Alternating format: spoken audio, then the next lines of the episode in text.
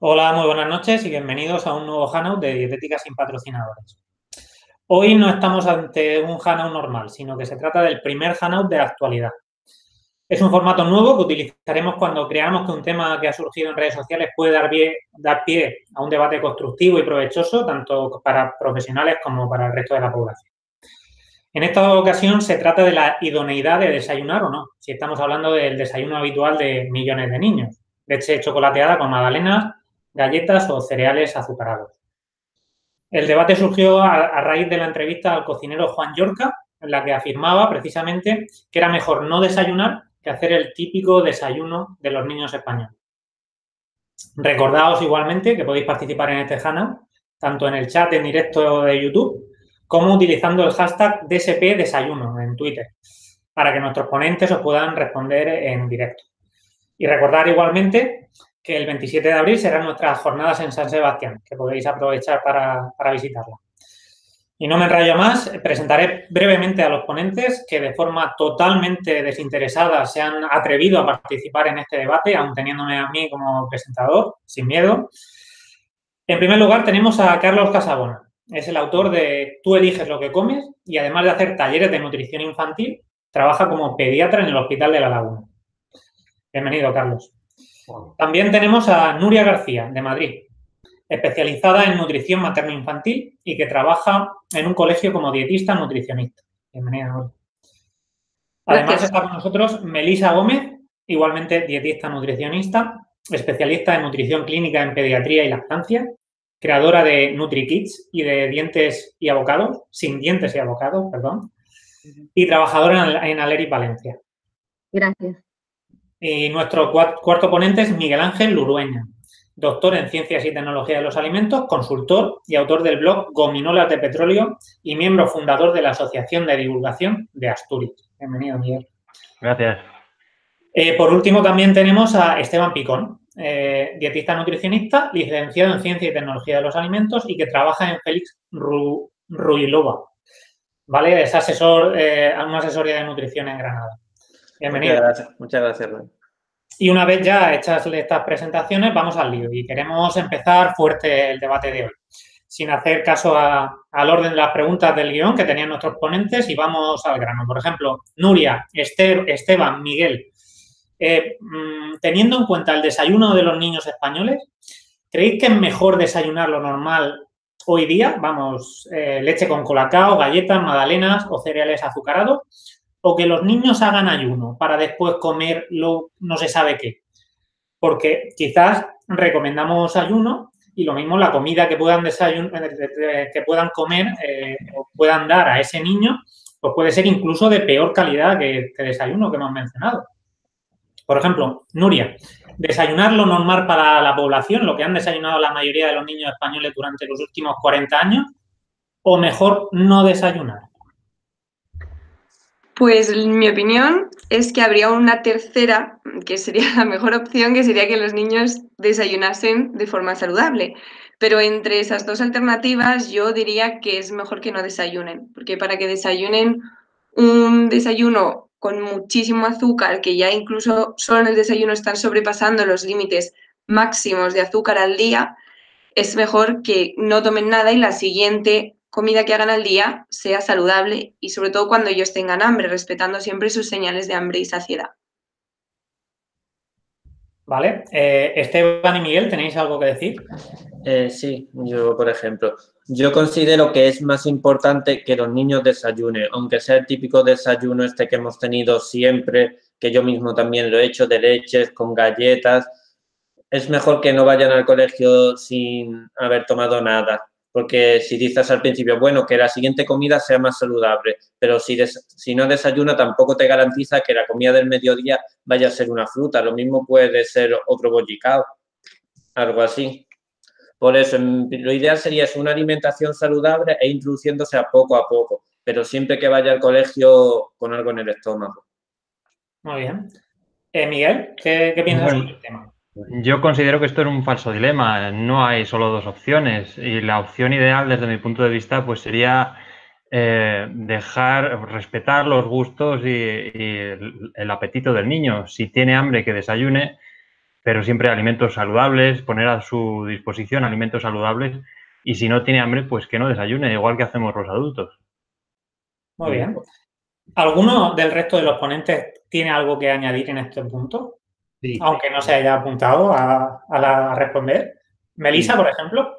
Solo una cosita, o sea, con respecto a lo que estaba comentando Esteban, si la merienda es otro bollicao, que se coma dos bollicaos o X marca de bollería, o sea, si realmente nada nos garantiza que la merienda va a ser igualmente una opción saludable, que repita la opción menos saludable, creo que preferiría solo una sola comida de esas y ya. Pero bueno, nada, era algo que solo que me surgió la duda y ya está. No sé si Carlos quería aportar algo. Yo, ¿Carlos? Sí, hola, ¿qué hay? Yo quería estar totalmente de acuerdo con Miguel Ángel Urueña, que parece que no se hable del niño, solo se habla del desayuno, que si sí, que si no, que si bollería, que si el colacao que todos hemos tomado, yo que soy el más mayorcito, el que más. Eh, es decir, que hay un falso dilema. Eh, lo primero que hay que hacer es preguntarle al niño, ¿tienes hambre o no tienes hambre? Es decir, que hay muchísimos niños, yo llevo 30 años viendo niños, los he contado hoy, unos 120.000, y eh, hay que preguntarle, y hay muchos que van sin desayunar porque sencillamente no tienen hambre. Y entonces, ¿qué pasa? Que los padres sobornan de una manera azucarada a sus hijos porque tienen el mensaje que la industria alimentaria y eh, la sociedad les nos ha inculcado a todos que no se puede ir sin desayunar al colegio porque te va a dar un tarantán. Pues eso es falso. En 30 años no hemos visto los pediatras nunca un niño que te traigan ni a las 10 ni a las 11 mm, con una hipoglucemia de 50 y eso no existe porque tenemos unos mecanismos fisiológicos durante miles de años que no vendrá de dos horas el que comamos algo o no. Por lo tanto, primero, el niño preguntarle, ¿tienes hambre? Mm, sí, pues toma, aquí tienes un plátano, aquí tienes un vaso de leche, aquí tienes una tostada con aceite, pero no aquí tienes una leche con magdalenas o una leche chocolateada con magdalenas, aunque haya sido lo que durante 30 años hemos visto. La ciencia avanza y queremos ir a mejor, por lo tanto no nos sirve el hecho de que siempre se ha hecho así. No sé si me, he aclarado, ¿no? Es decir, que no existe... que has adelantado algunas preguntas que vamos a ver más adelante. Pero vamos a seguir igualmente con el debate, ¿de acuerdo? Me gustaría seguir con el tema de la calidad del desayuno, sobre todo a raíz de unas preguntas que nos han hecho en Instagram, ¿vale? Concretamente, el usuario ha sido Fit Your Life, eh, que seguramente ha visto el, no sé si lo habéis visto vosotros, el tuit viral de Pablo Zumaquero diciendo que un colacao con galletas era una chuchería igual que un magnum, ¿no? Que no se puede convertir en rutina. O también una publicación de Carlos Ríos en su red diciendo que lo mismo que nos ha dicho Nuria, ¿no? que el desayuno convencional sobrepasa los 25 gramos de azúcar para un día. Y su pregunta es, ¿en qué se basan para dar un máximo de azúcar añadido diario para los niños? ¿Alguien quiere responderla? Es una manera, eh, nadie cuantifica, no eh, hablo yo por Rebeca, eh, nadie cuantifica ni vivimos todo el día midiendo terrones de azúcar ni midiendo nada. Entonces, pero las directrices de los organismos internacionales han de decir algo, ¿no? Y en los libros tenemos que estudiar algo. Entonces, son, parece, eh, una cosa prudente, no pasarnos del azúcar que eh, de una cierta cantidad, sobre todo el azúcar industrial o el añadido. Por lo tanto, claro que hay que seguir una serie de indicaciones que eh, gracias a sinazúcar.org yo pienso que ha hecho un gran, un gran favor a, toda la sociedad. Y se cuantifica que no es bueno empezar ya con eh, líquidos azucarados, con bollería, etcétera, porque a lo largo del día va a existir otras ingestas más. Y es lo que quizás hace 30 o 40 años no pasaba. Cuando yo he traído aquí una taza grande actual, no sé si el público la puede ver, y un vaso una taza normal que era eh, un, eh, de Duralex que tenía 125 centímetros contra los 250 actuales y un bote clásico de el, polvo mm, oscuro, que el 70% es azúcar y que lo debemos mostrar en todas las consultas. Entonces, lo tenemos que decir que sí, no te puedes pasar una cantidad de azúcar porque es el riesgo de obesidad, de caries, de diabetes tipo 2, etcétera, etcétera. Por lo tanto, sí que hay que eh, respetar estas eh, indicaciones de los organismos. Vale, Carlos, esa es tu opinión. Eh, el usuario seguía preguntando, decía, si este azúcar no es añadido o no es libre, ¿puede tomarse sin límite? El organismo, nuestro organismo, realmente lo diferencia mezclando alimentos, por ejemplo, un bocadillo más un zumo frente a una fruta eh, más dátiles. Sigue diciendo, ¿qué diferencia hay entre las calorías que provienen de un complex, que por ejemplo apenas lleva azúcar y muchos nutricionistas recomiendan, que el chocapic, que tiene incluso menos hidratos de carbono totales, menor índice glucémico, aunque tenga más azúcar añadido? No existe ningún niño que se intoxique con fruta. Es decir, la fruta entera da saciedad. Por lo tanto, cuando viene la preguntita de que el azúcar de la fruta, a ver si también comes mucha fruta, nos podemos pasar, simplemente es una condición teórica que no existe en la realidad y nadie la ve. Yo, nunca hemos visto, doctor, estoy preocupado, o señor dietista nutricionista, estoy preocupado porque mi hijo come ocho plátanos, cinco manzanas y dos kilos de judías verdes. Pero lo que pasa en la realidad es que estoy preocupado porque desde por la mañana hasta por la noche, pues se toman los eh, yogures azucarados líquidos, que eso no existía, los eh, cereales eh, hiperprocesados, sean Horfris o no, no son adecuados, porque se toma bollería, porque va a casa de la abuela y le da el plan, porque por la noche, etcétera, etcétera. Por lo tanto, es un marco teórico el que preguntan que no existe. Siempre es mucho mejor el azúcar natural de los que está en la fruta, ¿no? Y en las verduras también hay hidratos de carbono y en las legumbres, si está por todos los sitios los carbohidratos. Pero no los busquemos en sitios donde no los debemos de buscar. No sé si al, que nos ha preguntado se lo le ha quedado claro, ¿no? Comida real, ¿no? Vale. ¿Alguien más que quiera aportar algo para que Carlos tampoco monopolice el debate? A mí me gustaría añadir a mí me gustaría añadir que yo creo que esta limitación de fijar un límite máximo de azúcar añadido eh, viene dado por la de azúcar que se puede llegar a consumir en un día, sobre todo a raíz de la industrialización y de esta mm, sobrealimentación que tenemos, porque antiguamente era muy difícil encontrar este tipo de alimentos, un bollicao, un donut, por, decir algo, porque los cereales de desayuno, da igual el que sea, pero tampoco son una buena opción de desayuno.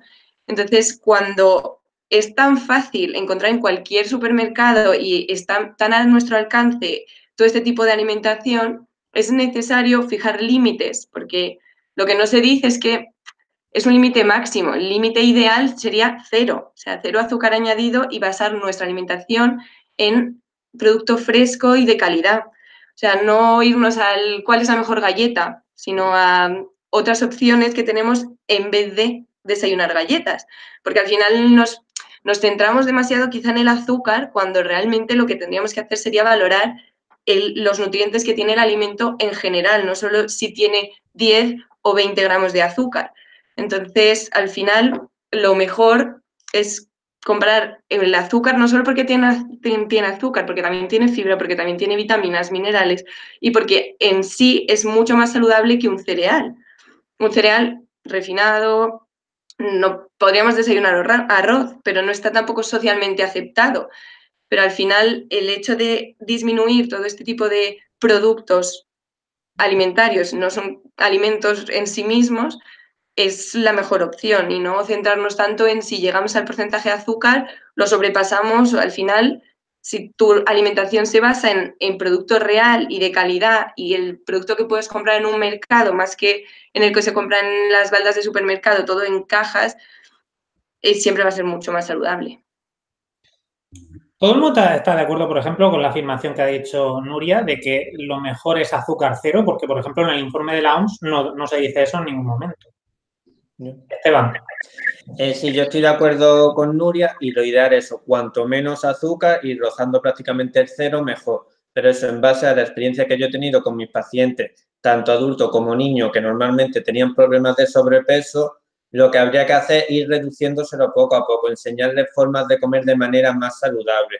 Lo que quiero decir que tampoco debería, como dietistas que tratamos con pacientes, no deberíamos asustar, mm, quizás asustar demasiado a la gente, oye, que como comes esto vas a tener problemas graves.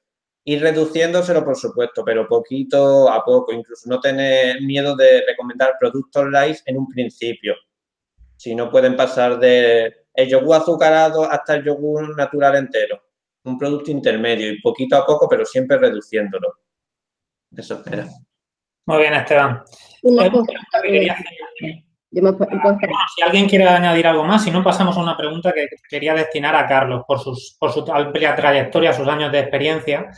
Eh, y me gustaría preguntarle si él ha notado cambios en el desayuno de los más pequeños dentro de su trayectoria, en su extensa trayectoria profesional, porque, por ejemplo, el otro día hablaba con Ana Sánchez del Valle, que es una profesora de educación física también muy, muy experimentada, y nos decía que antes los niños estaban todo el rato jugando y ahora existe un seden- seden- sedentarismo escalofriante. ¿Son los desayunos poco saludables o el sedentarismo lo que nos está llevando a estar a la cabeza de los países con mayor sobrepeso infantil, Carlos? Vaya preguntita que me has hecho. Es absolutamente un tema que da para un libro. Eh, yo creo que no debemos de mezclar temas. El sedentarismo actual no es superior, fijaros bien lo que voy a decir, al sedentarismo de los años 60. Había miles de niños en las grandes ciudades que no podían ir dando vueltas por la Gran Vía, ni eh, es donde están concentrados. Los de los pueblos sí que estaban todo el día chutando la pelota y tal.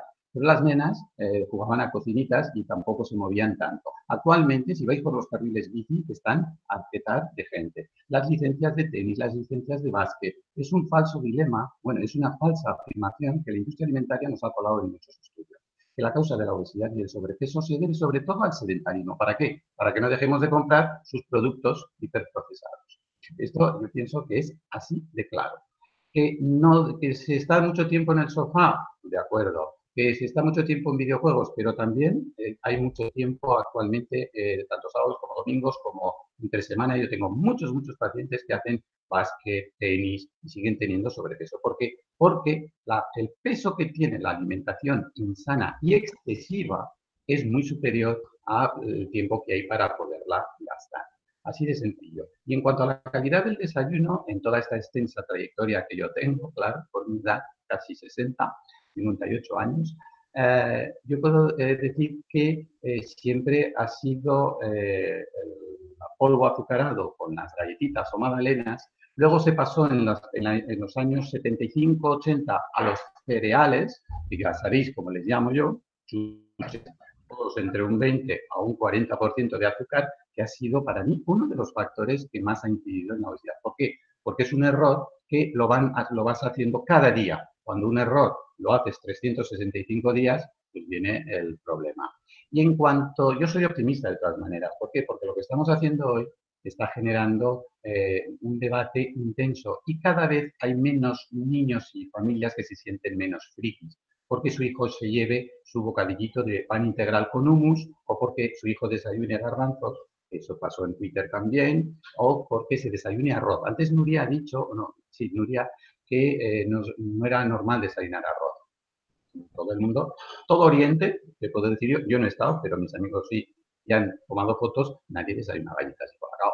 ¿eh? Es decir, que lo nuestro es algo, podemos decir, extraño. Eh, en, en, América, en el continente americano, se desayunan tortitas de maíz, en Asia se desayuna arroz, y aquí nos ha tocado pues, los cereales importados de la moda de Estados Unidos. O sea que sí que ha habido cambios. Pero ha habido cambios sobre todo en la cantidad, no en la calidad, pero estamos viendo la luz al final del túnel y yo soy muy, muy positivo porque cada vez más estamos viendo madres jóvenes que les dan fruta cortada a sus hijos, que les dan pan integral con humus o con aguacate o que les dan. Esto es lo que yo creo. Tres etapas. A mejor, vamos, vamos a mejor. Tenemos que pasar una etapa negra, oscura, que la vamos a ir cambiando. Gracias a vosotros y gracias al empuje de las redes. Gracias, Carlos. El resto de ponentes también estáis más o menos de acuerdo con ese argumento. ¿Ha cambiado realmente la actividad física? ¿Creéis que ese ha sido un ámbito o un factor determinante en el sobrepeso actual? ¿O creéis que ha sido sobre todo el desayuno que tenemos hoy día, que posiblemente sea muy parecido al que teníamos la gente que tenemos como yo prácticamente 40 años?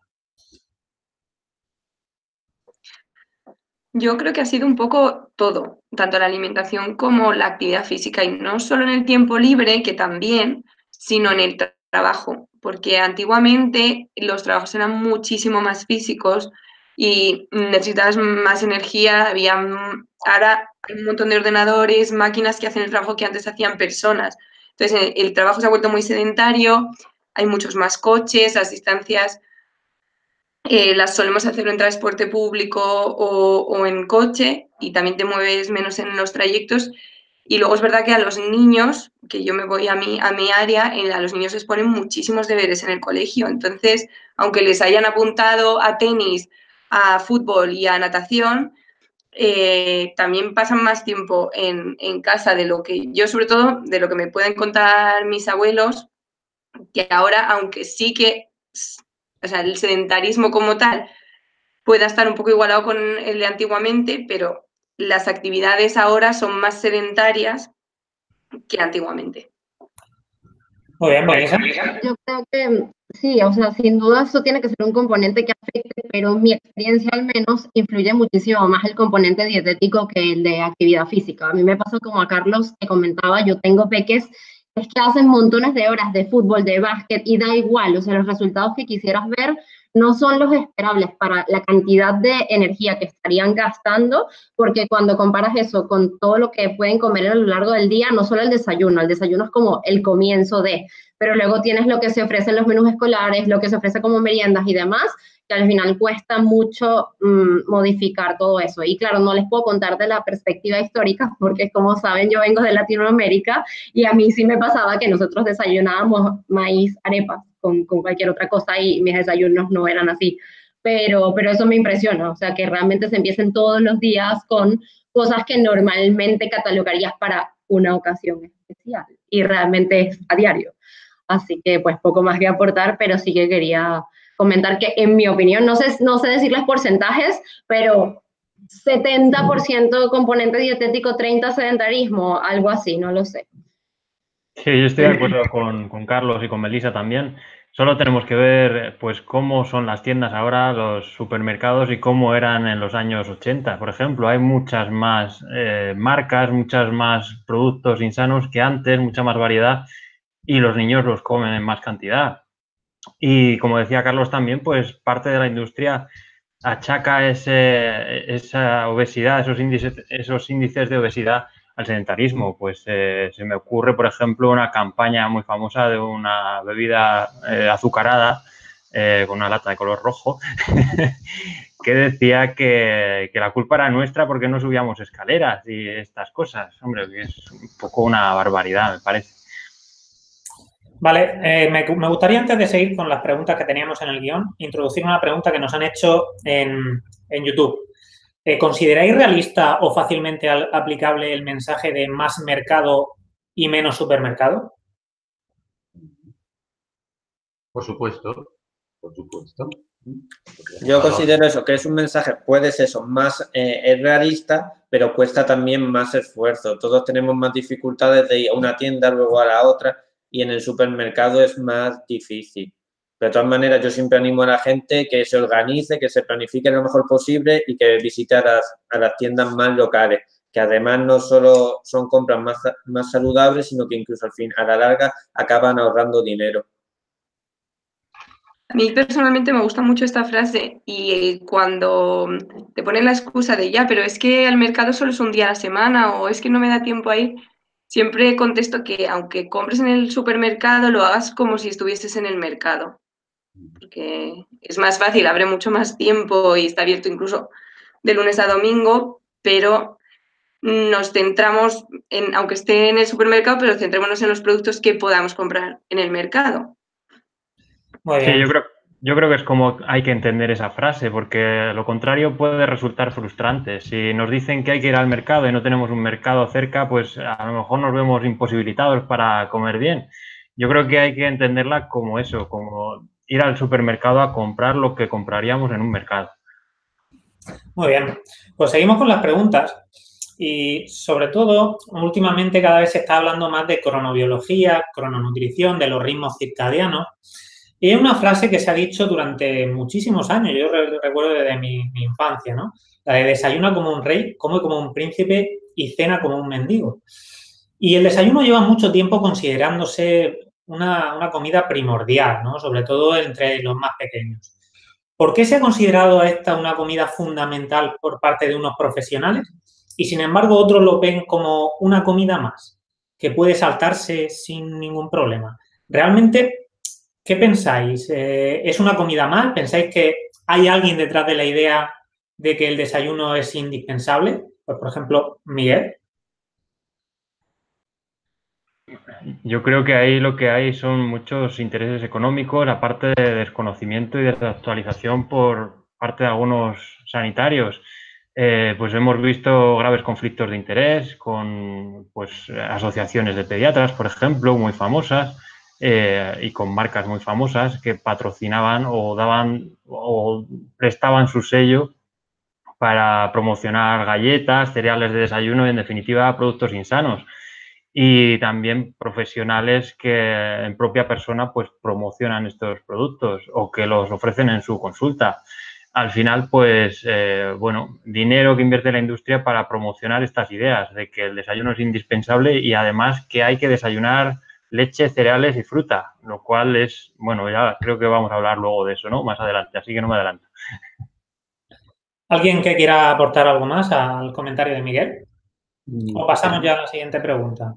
Para mí el desayuno tiene mucho también con la, forma de la palabra, porque desayuno es como romper el ayuno y me parece que se rompe el ayuno en el momento que tú desayunas, no necesariamente a las 8 de la mañana, a las 9 de la mañana, o sea, la primera comida que haces después de levantarte es el desayuno. Punto, no, no hay que darle más risa y estoy muy de acuerdo con lo que decía Miguel de todo lo lo que le interesa a la industria de vender alimentos, porque además hay muchos alimentos que tienen de apellido el de desayuno. Hay galletas de desayuno, hay cereales de desayuno, hay mmm, colacao de desayuno al final. Bueno, con no sé si pueden decir marcas, pero... Se puede, se puede. Me refiero, al final te están vendiendo que desayunes esos productos y en el fondo, por eso a la gente le causa tan, tanta tantas dudas el qué voy a desayunar, si no desayuno eso, si me están vendiendo que esos productos son de desayuno, pero un plátano es de desayuno, o sea, como no lleva ese apellido detrás, a mucha gente le, le, no sé, le dan, mm, no sé, se lo dan todo hecho al final, el de desayuno, y ya no saben qué desayunar ya. Pero, por ejemplo, vosotros veis eh, el desayuno como una comida Mm, más importante que el resto. Pues, por ejemplo, eh, no sé si conocéis los trabajos de Marta Garaulet de cronobiología o de crononutrición. Y a lo mejor lo que mm, por donde están encaminados estos, estos trabajos son que es más conveniente, sobre todo para evitar adiposidad, sobrepeso, obesidad, eh, mm, distribuir de una manera diferente, en vez de hacer unas cenas tan abundantes como lo hacemos los españoles y tan tardías, eh, dar más importancia a las primeras, más importancia a las primeras comidas del día. En mi caso yo siempre digo a la persona que tengo delante personalizarlo, que me cuente ella su situación y ver lo que necesita. En mi caso concreto el desayuno no es la comida más importante y hay veces que lo tomo, otras veces que no. Con respecto hace, ahora mismo estaba leyendo una cosa de una campaña publicitaria de, de, empresa, de la empresa esta del gallo de los cereales que estaba llevando un montón de, paquetes de cereales para que los niños pudiesen comer, típico ese desayuno de cereales con leche, que eso existen muchísimos intereses por parte de la industria y que por lo menos nuestra obligación es ponerlo de manifiesto para que la gente sea consciente de ello y con el paso pues que lo vayan rechazando. Y también con la frase anterior que es más mercado, menos supermercados, no solo yo por lo menos entiendo así, que no solo se refiere al mercado que se pone una vez a la semana, sino también las tiendas pequeñas, tipo panadería, canicería, pescadería, verdulería. Esas también podemos aplicarlas. Muy bien.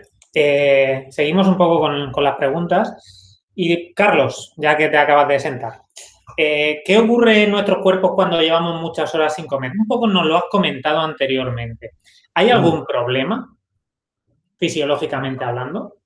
es lo que tenemos que transmitir porque el debate eh, en realidad se ha creado porque las personas, pues eh, el público en general, pues piensa que el decir que vaya un niño sin desayunar al colegio es peligroso, ¿no? Y por eso, pues tienes que tomar algo, aunque al final ese algo sea una, un chuche, ¿no? Que no, no deja de ser un desayuno insano. Entonces, lo que hay que transmitir a la población es que tenemos un metabolismo a prueba de pasar más de 10 y 12 horas de ayuno. Si un niño se echa a la cama a las 9 de la noche y ha cenado a las 8, puede estar tranquilamente porque tenemos reservas, reservas de glucógeno en el hígado y hay que explicárselo y decir que no se va a caer mareado porque tenemos una homeostasis de la glucosa que nos ha funcionado durante miles de años. Y si no fuera suficiente el hígado, aún tenemos el músculo. Es decir, que tenemos hasta 30 a 36 horas para poder estar sin comer, sin que se altere para nada la glucemia. Por eso yo decía nuestra experiencia que el cerebro, que solo puede nutrirse de glucosa, es nuestro jefe y no va a permitir que se nos baje así como así, porque es que si no, no podríamos hacer nada. Por lo tanto, es eh, totalmente, tenemos que transmitir esa sensación, ese conocimiento a las familias. No pasa nada que su hijo vaya sin desayunar porque tiene el metabolismo, eh, la glucosa no se baja eh, tan fácil. Esta, ayer hacía un razonamiento bien sencillo. Vamos a razonar. Cuando nos piden análisis nuestros médicos de cabecera y nos dicen, sobre todo en ayunas, ¿qué glucemia nos da en ayunas a todos a las 8, 8 y cuarto cuando la enfermera o el enfermero están ahí todo el mundo? Entre 80 a 99. Es decir, eh, es una cifra mm, bastante tranquila, ¿no? Eh, porque para hablar de hipoglucemia tendríamos que bajar por debajo, de 70. Ese 85 en ayunas a las 8 y media ¿Se va a transformar en un 50 a las 10? No. Pues eso se los vamos a explicar a los padres, que ese niño puede hacer un desayuno en diferido. Es decir, que desayune, si le apetece al niño a no, no desayunar, que desayune más tarde, a las 10 y media, a las 11 en el patio, eh, con un bocadillo o con fruta o con lo que quiera. Por lo tanto, no se va a alterar el metabolismo porque tenemos vías eh, metabólicas eh, suficientes para que el cerebro no le falte glucosa en bastantes horas y no vendrá de 10, ni de 12, ni de 14. Pero siempre respetando. ¿Y hay consecuencias físicas o emocionales al no desayunar? Por ejemplo, yo en el debate que ha habido en redes he mm. leído casos eh, de profesores que afirman que niños se han desmayado debido a que quizás debido a la situación económica de algunas familias apenas han podido cenar y luego no han desayunado. Esteban, ¿tú crees que, se pueden dar estas situaciones? ¿A corto, medio o largo plazo influye el no desayunar en el rendimiento escolar y laboral de las personas? ¿Sabes lo que respondería yo? yo acabo, acabo, Esteban. Eh, ¿Sabes lo que respondería yo a estos profesores? Que muchos niños no están atentos o están débiles porque no han dormido lo suficiente. Yo vuelvo a... El otro día en Twitter yo puse un tweet que, eh, porque un profesor decía esto, que algunas veces recogían niños mareados. Yo digo, ¿me puedes pasar la glucemia que tenía este niño? ¿Habéis hecho un destrosti? Es decir, nosotros los pediatras seríamos los que tendríamos que ver en urgencias niños desmayados así, porque van muchos niños sin desayunar y no los vemos. Es decir, que eh, la glucemia se mantiene en unos límites muy, muy viables. Por lo tanto, que cuando se dice que eh, los niños sin desayunar tienen menos actividad, que no están tan atentos, vamos a preguntar en esos estudios cuánto han dormido, porque ese es uno de los problemas que tenemos. Los niños duermen poco. Y si durmieran más, estarían con más hambre a la hora de desayunar y tolerarían el desayuno más sano que tendríamos que hacer. Por lo tanto, eso es un factor a tener en cuenta.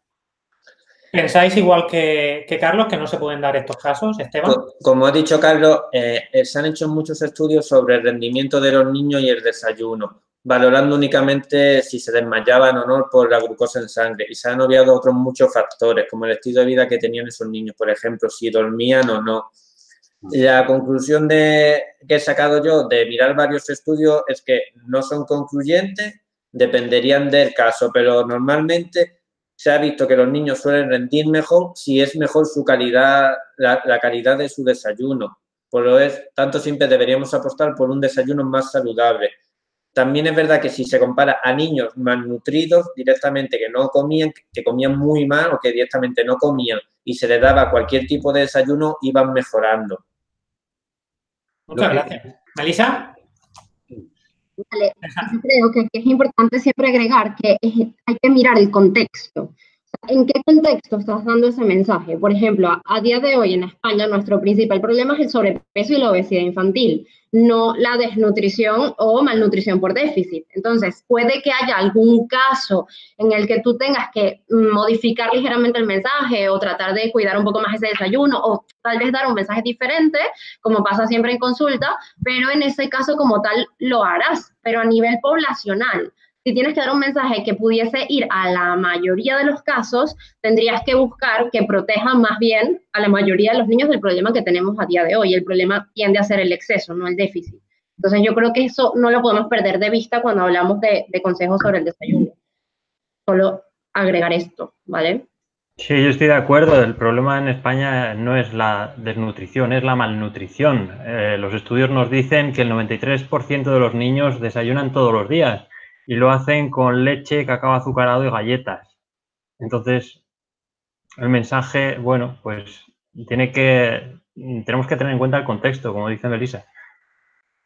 Muy bien. Y, a mí me gustaría añadir una cosa, Rubén, si puedo. Bueno, te iba a hacer una pregunta ahora.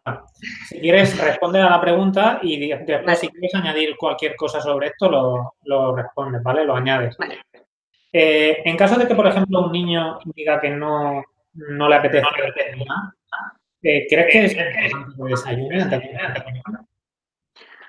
En ese caso, mm, yo haría sobre todo caso a lo que el niño quiera. Si el niño realmente no, no se levanta con hambre, nunca le obligaría a desayunar. Lo que sí que haría sería mandarle para el colegio un desayuno, porque lo hará del desayuno una media mañana, saludable, con alimentos saludables, siempre para que su dieta en general vaya a ser saludable. Pero si no tiene hambre, nunca, nunca aconsejaría que se le obligase a desayunar, a no ser, lógicamente, que lo necesite porque tenga alguna patología o alguna, o alguna enfermedad. Me gustaría añadir a la pregunta anterior que mm, en general las cifras mm, de obesidad son muy elevadas, cifras de sobrepeso y obesidad, pero que tampoco hay que obviar los casos de niños en riesgo social, bajo los umbrales de pobreza porque aunque sean mínimos y no sea el problema mayoritario español, sí que hay niños que tienen mm, problemas en casa, tienen un nivel socioeconómico bajo y no solo que no desayunen, es que igual no cenan y la única comida que hacen es la que hacen en el comedor escolar. Entonces, ya no sería solo si desayunan o no desayunan, es la calidad de la, de la dieta en general. Justo, eh, viene, viene al caso la pregunta que acaba de hacer Angélica Quintero en YouTube. Eh, dice que ella entiende el mensaje de que es preferible no dar un desayuno si está lleno de productos insanos, ¿no? Pero ¿creéis que la merienda o el desayuno, el almuerzo que llevan al colegio va a ser mejor? Claro, yo me centraría en que siempre, no solo en el desayuno, coman saludable.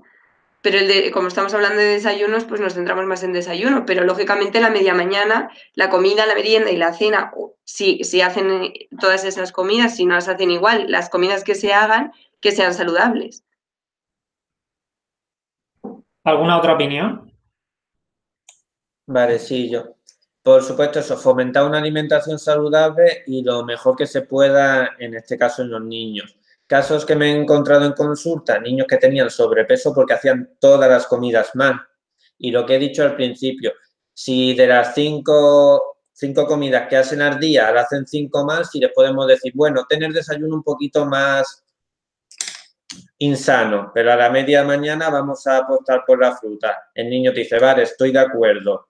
Esa sería una primera estrategia, un primer enfoque para ir mejorando su salud. Y conforme pase el tiempo ya veríamos si también el resto de comidas se les puede ir cambiando.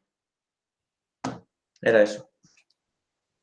Muy bien. Eh, y, por ejemplo, ¿es posible alimentarse de forma saludable sin, sin gastar mucho dinero?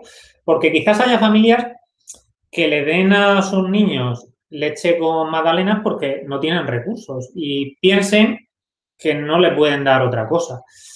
Por ejemplo, Esteban, que sé que este tema lo has trabajado, danos alguna recomendación para ahorrar en el proceso de, compra de, alimentos. Y háblanos un poco de la relación entre los índices de, obesidad y los ingresos económicos. Vale, lo primero eso, que tenemos que aceptar que la comida, la saludable, tiene un precio y que la comida insaludable es muy, muy barata. Podemos encontrar en los estantes, en cualquier supermercado, los paquetillos este de tres bollos, varias galletas por a un euro, que eso lo ven los padres, si no tienen formación, no unas ideas básicas sobre educación nutricional, dice, mira, este alimento es muy barato, al niño le gusta mucho, se lo voy a comprar y se queda satisfecho eso que hace que a largo plazo existan cada vez mayores tasas de sobrepeso y obesidad en los niños. Luego, que los alimentos son caros, concienciar a la población de que los alimentos tienen un precio. Pero, y ya sería casi ver en cómo gastas tu presupuesto, porque, por ejemplo, te vas, sales un día, no le vamos a quitar a gente su, tiempo de ocio y sus factos de ocio, pero, por ejemplo, sale a tomar algo a cenar y se gasta un, dinero que podría dar para una compra bastante saludable. Muy bien. Eh, nos acaba de llegar otra pregunta de, YouTube. En este caso la hace Dani. Dice, entonces, ¿consideran malnutrición un vaso de leche con galletas? ¿El problema es la falta de nutrientes? ¿O que este azúcar y harinas es tóxico de alguna manera, aunque sea en cantidades moderadas? ¿Es tóxico el azúcar y los almidones? Aunque sean en, cantidades moderadas, moderadas para los niños? A ver, Dani, eh, malnutrición no es, porque estamos hablando de un vaso de leche, ¿no? Ahí no habla de leche con... Galletas, con galletas. Sí, pero la leche por sí sola no es nada tóxico. La leche es un alimento de alta calidad, no indispensable, por lo tanto, en la pregunta, la mitad ya, ¿no? Y luego lo de las galletas, eh, hace tanto Silvia como Melissa como eh, muchísimo Aitor, tienen eh, recetas para hacer galletas caseras. Entonces, ahí entendemos que el típico vaso de leche chocolateada es el que no sería adecuado o las galletas de tipo industrial. Por lo tanto, sí que se pueden tomar leche con galletas y las galletas son de avena con plátano o si la leche es entera y no lleva azúcar añadido.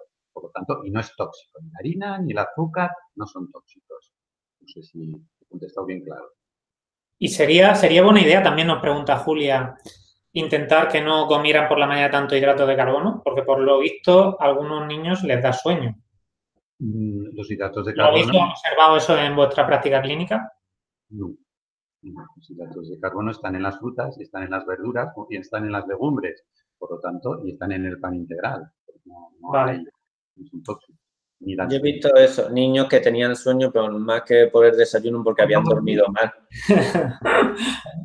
vale, es más normal. Eh, y después, Nuria o Miguel, cualquiera de, vosotros dos, ¿alguna cosa que, añadir a lo que había comentado anteriormente Esteban, a las recomendaciones sobre desayunos ricos en nutrientes eh, y también que puedan ser accesibles económicamente? Sí, bueno, pues eh, comida, alimentos saludables, no tenemos por qué, bueno, es que no debemos eh, comer en el desayuno esos alimentos de desayuno, entre comillas. Podemos comer cualquier otra cosa. Es tan absurdo como comer pescado de cena, eh, patatas de cena y lechuga de cena y todos los días eso. comer todos los días para desayunar leche, galletas y cacao, pues es un absurdo pues tenemos infinitas posibilidades, eh, desde huevos, tortillas, eh, yogur con avena, pasas, frutos secos, pues todo lo que se nos ocurra que no sea insano o incluso sobras que del día anterior, pues hemos hecho guisantes con huevos cocidos para cenar, pues los podemos desayunar sin problemas. Si al niño le gustan, no veo por qué no. Vale, y por ejemplo, ¿qué opináis de que se le dé tanta importancia al desayuno de los niños? Teniendo en cuenta de que luego van a estar todas las, eh, todo el santo día sentados sin hacer prácticamente actividad ahí en, en la clase. Nos preguntan también por YouTube. Bueno, yo lo que veo es que a veces incluso tenemos miedo de que no coman y a veces lo que ocurre es que comen demasiado. O sea, comen a la hora de desayunar, comen a la hora del almuerzo. Cuando salen del colegio yo veo padres que llevan comida para que en cuanto salen sus hijos del colegio ya les están dando comida, llegan a casa, vuelven a comer, luego la hora de la merienda, luego la hora de la cena, al final se pasan el día comiendo porque tenemos miedo, yo creo que es un miedo que nos viene de nuestras abuelas, de cuando pasaron la guerra y tienen miedo de que caigan desfallecidos o algo. Y bueno, pues al final eh, no respetamos esa sensación de apetito que tienen que tener los niños para comer.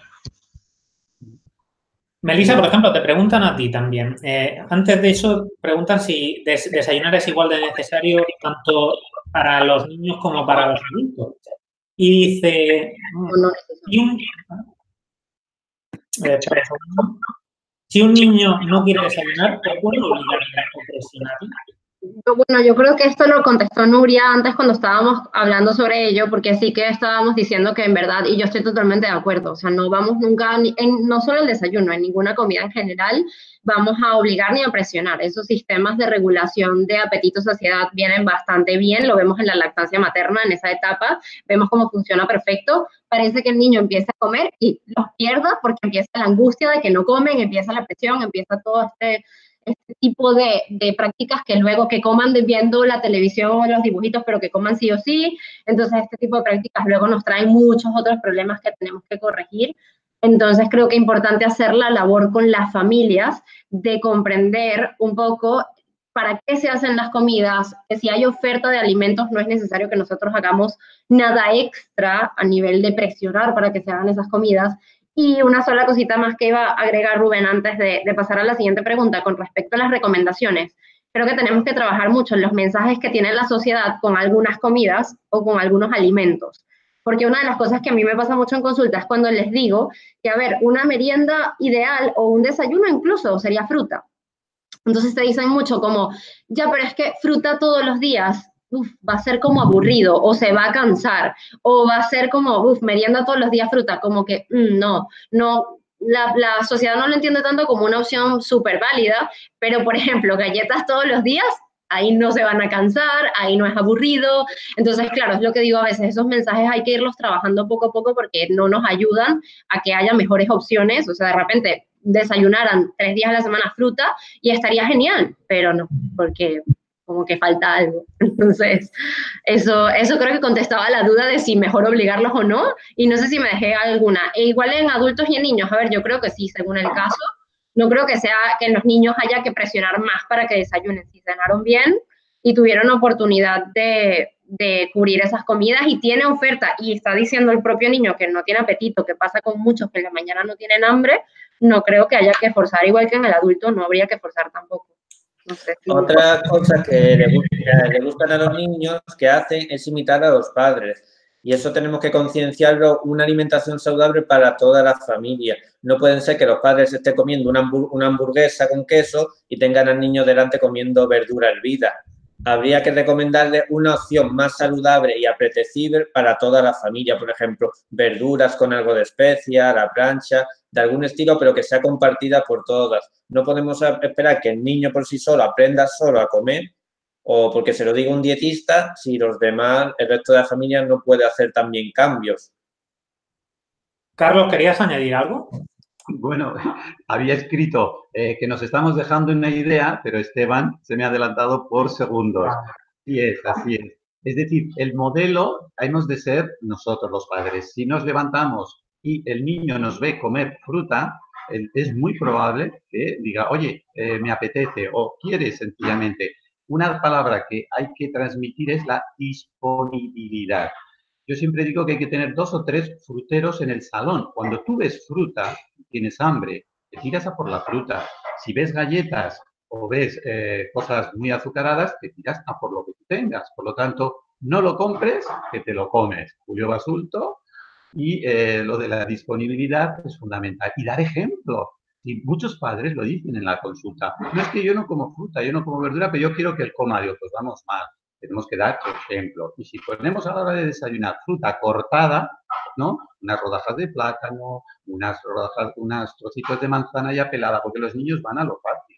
Eso es, eso es así pues vamos a hacérselo fácil, pero si nosotros no comemos fruta, ¿qué tienen que comer fruta los niños para desayunar? En cuanto al precio, ese es uno de los temas básicos que se ha suscitado, el, eh, o sea, la pobreza, la obesidad, la malnutrición, son temas que se entrecruzan y hay para escribir también libros enteros. hay que decir que no es fácil comprar sano y barato, pero se puede. ¿Cómo? Fruta de temporada. La fruta, claro que si comemos papaya o melón en invierno que viene del Brasil, va a 6 euros el kilo, pero tenemos manzanas, tenemos peras, tenemos... Luego se puede desayunar arroz, se puede desayunar, como hace toda Asia, se puede desayunar, como decía también Melissa y todos nosotros, se puede desayunar de otra manera. Pero eh, se necesita un cambio que se está produciendo, un cambio cultural. Son 50 años desayunando colacao de galleta. Pues ahora ha llegado la hora de decir que tenemos más opciones que nunca. Y por eso, y las familias con pobreza, que antes también decía Nuria, no, es que no han tenido nada para cenar o no, no tienen nada para desayunar. Mm, no es verdad porque en los estudios se habla de que eh, no existe, había un estudio en, Asturias con 300.000 niños. No había ni uno solo desnutrido. Lo que había era un 0,5 de bajo peso, pero se debía a otras causas, no a la nutrición. Afortunadamente, no existe el niño tipo eh, con un vientre prominente y tipo quasiorcor o tipo de malnutrición no existe afortunadamente en España. Hay pobreza, pero precisamente esa pobreza se relaciona con la obesidad infantil porque están mal informados, no les llega más que los mensajes de la industria alimentaria, ¿no? Y encima el de muchos profesionales no actualizados, como tú decías. Por lo tanto, vamos a intentar que las familias con pobreza se informen bien, tanto en consultas como eh, atacando a la industria alimentaria y decir, usted no me va a decir que esos cereales dan energía o que tienen vitaminas, y es lo que ponen los envases.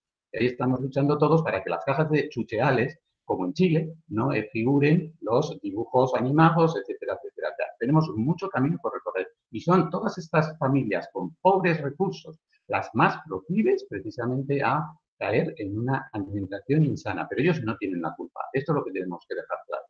El desayuno, si quiere el niño desayunar, que desayune. Pero vamos a ponerle fruta, o arroz, o pan integral, o, algo, pero no los polvos azucarados. Muchas gracias, Carlos. De todas maneras. Me gustaría, hacer un apunte, Rubén. ¿Me da tiempo?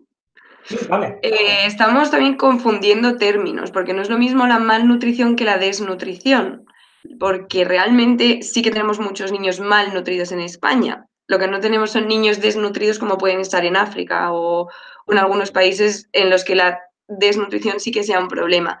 Malnutridos tenemos un montón.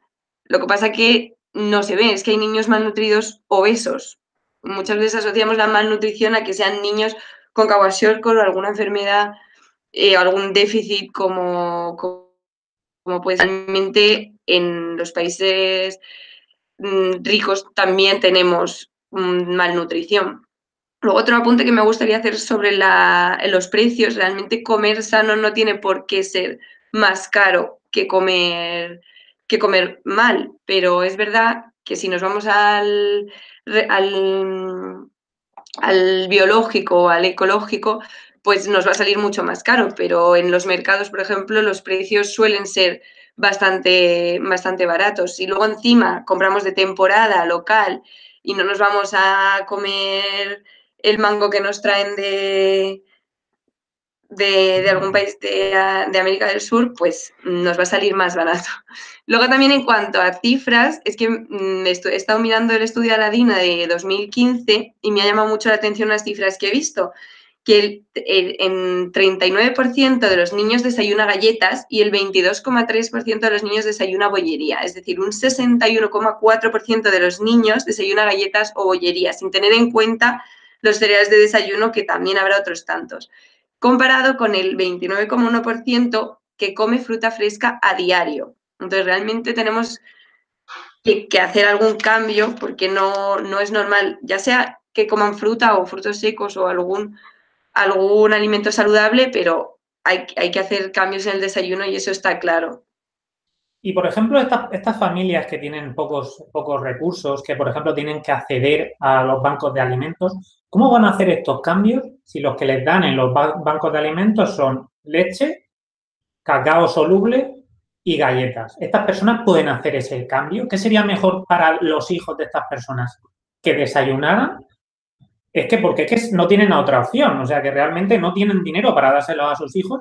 Hay más de 2.000 personas, por ejemplo, que en Madrid comen a diario en, estos recintos y que van a, los bancos de alimentos. para estas personas específicamente, aunque sabemos que son minorías, ¿qué, ¿cuál es el mensaje que creéis que debemos darle? Es que eso es una situación muy complicada para la persona en cuestión. Ahí lo que habría que hacer es hablar con el banco de alimentos, con el ayuntamiento que le pase los alimentos, con la organización y que sean ellos los que lo enfoquen no a una persona eso con tan pocos recursos que tiene que recurrir a un banco de alimentos no le podemos decir, oye, no coja esto, ve y compra fruta.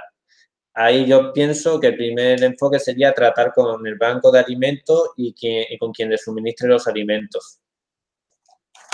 Es lo que iba a preguntar yo, que por qué se donan ese tipo de alimentos, o sea, por qué recogen, por ejemplo, cuando recogen cacao y galletas y así, no piden, igual que piden, por ejemplo, que cada vez que yo veo que están recogiendo legumbres, y pasta y, y, arroz y así, porque eso no puede ser mejor para un desayuno en lugar de dar, aunque culturalmente no lo tengamos como que, bueno, desayunar lentejas con arroz, pero igual podría ser un desayuno que está muy bien. Entonces, ¿por qué mejor no tratar de que haya más de esos productos y los otros simplemente ya ni pedirlos? Porque no estás ayudando al final a que, a que la persona tenga una mejor nutrición, que es lo que quieres lograr, ¿no? Sí, quizá porque a lo mejor la fruta es más perecedera y este, este, otro tipo de alimentos pues, pueden conservarse durante mucho más tiempo. Vamos a la penúltima pregunta, si os parece bien. Eh, sobre divulgación, me gustaría que, por ejemplo, Miguel Ángel, eh, yo cuando leo algunas veces, la, por ejemplo, las nuevas recomendaciones de la Agencia eh, Nacional Francesa de Seguridad, Alimentaria de limitar el azúcar a 100 gramos, la de la OMS, que nos dice que tenemos que limitarlo al 10%, pero mejor un 5%, o las del Instituto de Medicina Americano, que dicen que no hay suficiente evidencia para limitar el azúcar, pero por si acaso lo vamos a limitar en un 25% de las calorías totales. Luego, cuando leo, a la, eh, por ejemplo, a la Asociación Americana del Corazón decir que la leche chocolateada y que la leche con cereales de desayunos han contribuido a mejorar la dieta de los niños, me pregunto, pero ¿qué debemos divulgar, divulgar cuando ni nosotros mismos tenemos las cosas claras? ¿Cómo se va a aclarar la población si incluso cada asociación da un mensaje distinto? Pues sí, eso yo creo que nos lo preguntan a todos todos los días, pero si es que no os aclaráis ni vosotros. Y antes se decía que el pescado azul era malo y ahora se dice que es bueno. ¿Y qué pasa con el vino y con la cerveza? Pues ahí tenemos un grave problema, porque, y además muy complicado, porque, bueno, se juntan muchos factores. Se junta la desactualización de los profesionales, de los conflictos de interés de los que hablábamos antes, los artículos patrocinados en los periódicos de forma encubierta, que parecen noticias y al final son reportajes, y todas estas cosas que al final, pues, eh, meten ruido en la sociedad y no sabemos qué es lo que tenemos que comer, ni sabemos, bueno, pues tenemos un poco de, lío todos, bueno, eh, la población en general no sabe muy bien a quién tiene que escuchar y a quién tiene que creer, porque esto lo he visto en el periódico, pero es que al día siguiente en el mismo periódico ves el mensaje contrario. Entonces es muy complicado. ¿Y a quién podemos creer? Pues... Por ejemplo, ¿cómo ves tú los mensajes tan dicotómicos que se lanzan ahora desde redes sociales? Por ejemplo, el mensaje de esto es bueno, esto es malo, esto es real, esto es comida real, esto no lo es. Pues concretamente con lo de la comida real, eh, bueno, eh, me parece un mensaje que a grandes rasgos está bien para, bueno, ofrecer información a la, a la, población, para dar unas pautas generales, para que sepa que los alimentos poco procesados son saludables en general. Pero por otra parte me parece un poco simplista porque al final se cae en, bueno, en eso, en, un poco la obsesión de esto es real, esto no es real y al final eh, yo creo que el mensaje no debería ser real o irreal, debería ser comida saludable, alimentos saludables y enseñar a distinguir qué es lo saludable y qué no lo es. Y bueno, ahí está un poco también la, el quid de la cuestión, porque si desde la publicidad y los eh, informativos nos están diciendo que leche, cacao y galletas es saludable, pues cómo vamos a, como ciudadanos, cómo vamos a, distinguir al final lo que es saludable de lo que no lo es. Si eso nos están diciendo que es saludable. Es muy complicado y bueno, ahí está nuestro, nuestra tarea. Aparte de nuestra tarea tiene que ser pues eh, ofrecer un poco de luz para, bueno, sobre estos temas. Muchísimas gracias, Miguel. Una última pregunta para terminar ya el debate de hoy. Eh, ¿Cuál es la importancia de la educación nutricional en niños y padres durante la consulta dietética y, nutricional. Eh, Melisa o Esteban, si queréis añadir algo. Bueno, sí, Esteban me deja comienzo, yo ya ahora se lo paso rapidito realmente es fundamental. O sea, al final nuestro trabajo se va a centrar en, también dependiendo de la edad que tenga el niño, mientras más pronto podamos comenzar a dotarlo de herramientas para también ir identificando las mejores, los mejores alimentos disponibles, genial. Pero el trabajo con los padres es fundamental. O sea, desde que empiezan a, a dar, a ofrecer alimentos, era lo que les comentaba antes, desde que pasas de lactancia materna a una alimentación complementaria, igual si puedes mantener esa lactancia materna que también se ha visto que nos ayuda a que podamos tener una población más sana, trabajar y rescatar un poco esa importancia, ¿no? Y que la familia lo entienda como tal. Y luego, desde que empiezan a ofrecer, que no hablamos porque no da tiempo, podríamos hacer hangout de tres horas, de eso nada más, pero de la cantidad de productos dirigidos a los bebés en esa primera etapa, de seis meses a un añito y medio o así, que hay ya mm, colmados de azúcar desde ese momento, pues ahí es fundamental que los padres sepan identificar ese tipo de, o sea, cuáles son las mejores alternativas que tienen y esa educación nutricional desde el comienzo, sobre todo porque los sabores que también ellos, ellos tengan en esas etapas determinan mucho la aceptación de alimentos saludables en los años siguientes y nos facilitan o no el camino. Esteban, te dejo seguir a ti si quieres, que se nos acaba el tiempo ya. Muy brevemente es un poco lo que hemos comentado antes que al final, Melissa, ¿tienes el micro y eco? Ah, vale, que estaba escuchando un eco. Básicamente lo que hemos comentado antes, que los padres también tienen que ser conscientes de la alimentación que, de su hijo. Muchas veces te vienen, he visto que me viene un niño con sobrepeso, pero es que también los padres lo tienen. Y eso es un factor que tú sabes. El niño come mal, pero también los padres están comiendo mal ambos hay que trabajar la educación nutricional con, tanto con padres como con niños. Pues muchas gracias, Esteban. Y, nada más, agradecer a, todos los ponentes que han participado en, este debate, ameno debate. Y terminar recordando quiénes somos. Dietética sin patrocinadores es una asociación científica sin ánimo de lucro, cuyos objetivos son los de promover la ciencia de la nutrición basada en pruebas y desarrollar actividades con fines divulgativos y educativos como el debate que hemos tenido esta noche. Eh, no sabemos si, así son las cosas, pero así os las hemos contado. Y muy buenas noches y desde DSP queremos desearos felices fiestas a todos. Felices Navidades.